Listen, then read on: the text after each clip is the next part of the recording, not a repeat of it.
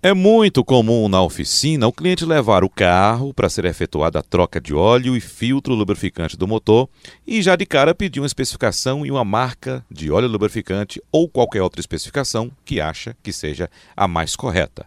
O mecânico tem que estar bem atento a isso e verificar corretamente qual tipo de óleo é o correto para aquele motor.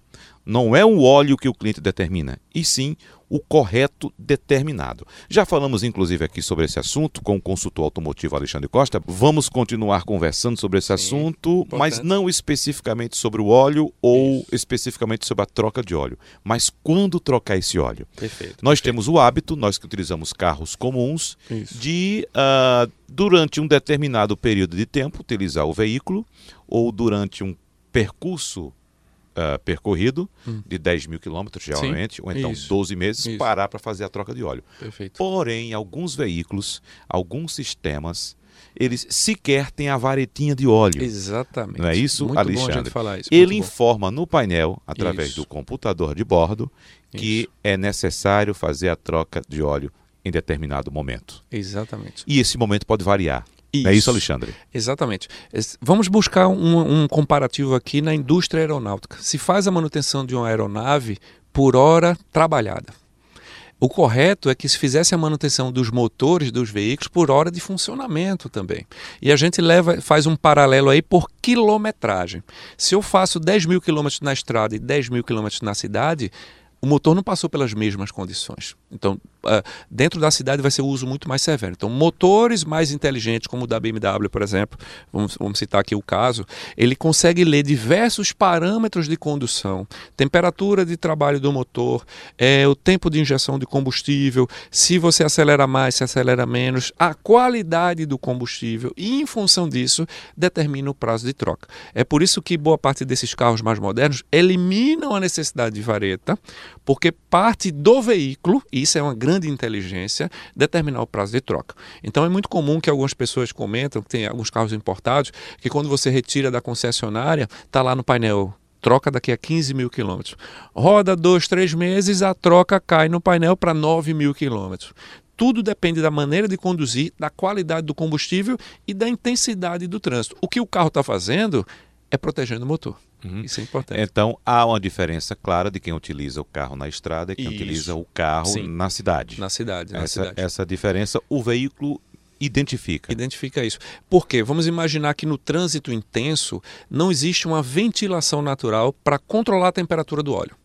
Na estrada, você tem o fluxo de ar que ajuda a controlar essa temperatura. Então, o óleo trabalhando com a temperatura mais baixa, ele aumenta a vida útil dele.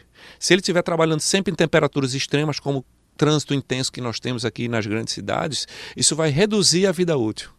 Isso é um fator importante. Temperatura é fundamental para a qualidade da película do óleo. Outra coisa é o combustível. Mas, Alexandre, o que, é que o combustível tem a ver com o óleo? Porque uma pequena parte do combustível que é injetado dentro da câmara, ele tem contato com o óleo lubrificante. E se o combustível for de má qualidade, ele degrada a película do óleo. Esses carros têm um sensor no cárter que justamente faz a leitura da qualidade desse óleo.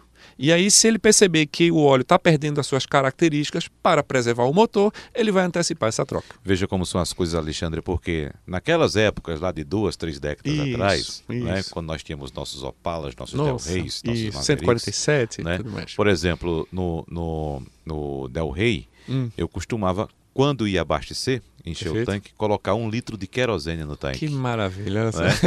e misturava com álcool, aquilo fazia Isso. a maravilha que ajudava a limpar o sistema de carburação do veículo. Né?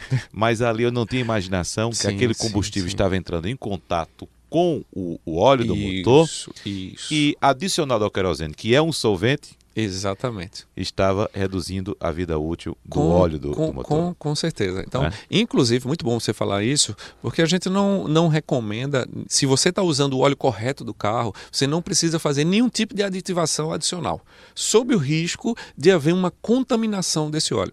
Existem alguns aditivos especiais que são películas que se cria para proteger o motor. Mas isso é um caso à parte que merece até uma entrevista só para a gente falar sobre uhum. isso. Que são películas que aderem nas superfícies metálicas e, em teoria, o carro pode rodar até sem óleo. Mas esse é um caso à parte.